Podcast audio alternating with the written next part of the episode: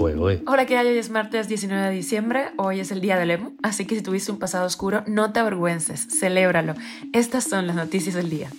Esto es Cuba a Diario, el podcast de Diario de Cuba con las últimas noticias para los que se van conectando.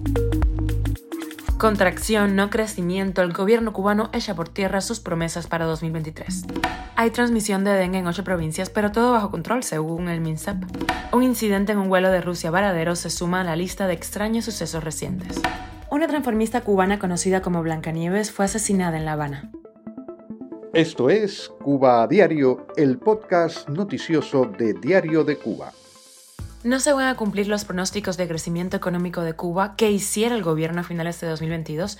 Así lo admitió Alejandro Gil, ministro de Economía y viceprimer ministro, al anunciar que el país va a registrar una contracción del Producto Interno Bruto, del PIB, en 2023 de hasta un 2%, pese a haber proyectado a inicios de año un crecimiento del 3%. Gil calificó el panorama como un escenario adverso, con niveles de producción agroalimentaria por debajo de lo previsto, déficit en la producción eléctrica, inflación elevada, y pobres resultados para el sector turístico. A pesar de la poca afluencia de turistas, salta a la vista la no mención de la construcción de hoteles y otras instalaciones turísticas, la actividad que por mucho acapara la mayor cantidad de inversiones del gobierno desde hace media década.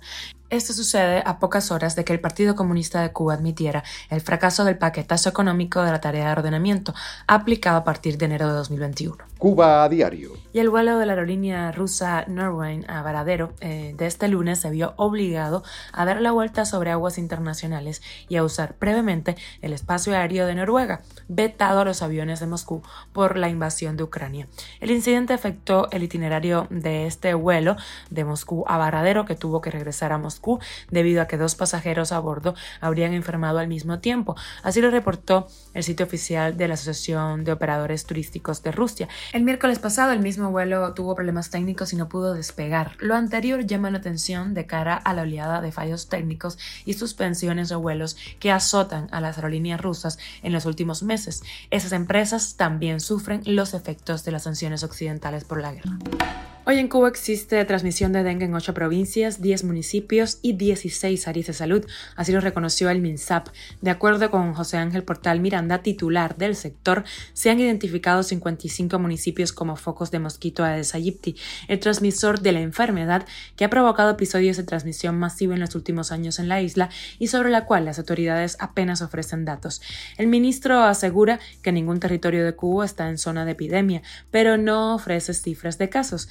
Las provincias más afectadas son Pinar del Río, Villa Clara, Las Tunas, Holguín, Santiago de Cuba y Guantánamo. Cuba a diario. Hecho terrible el que sucedió en Santiago de Las Vegas, en La Habana. Resulta que Rudy, una transformista cubana conocida como Blancanieves, fue asesinada a manos de su pareja Giordano. Eh, ella pidió auxilio, socorro la noche anterior. Llegaron de una fiesta, se pusieron a discutir y al parecer Giordano le propició una puñalada que la mató en el acto. Los vecinos fueron los encargados de entregar al asesino a las autoridades al día siguiente del hecho. Activistas de la comunidad LGTBIQ, amigos y colegas del transformismo expresaron su tristeza al conocer la noticia del asesinato de Blanca Nieves. Esto es Cuba a Diario, el podcast noticioso de Diario de Cuba, dirigido por Wendy Lascano y producido por Raiza Fernández. Muchísimas gracias por informarte con nosotros en Cuba Diario. Mañana estará por aquí mi colega Nayar Menoyo. Yo salgo de vacaciones, pero te deseo un feliz 24 de diciembre. Sabemos que la situación es compleja, pero buscar un poquito de esperanza y tratar de pues, celebrarlo de la mejor forma posible. Nos escuchamos pronto. Un beso enorme. Por aquí, Wendy Lascano.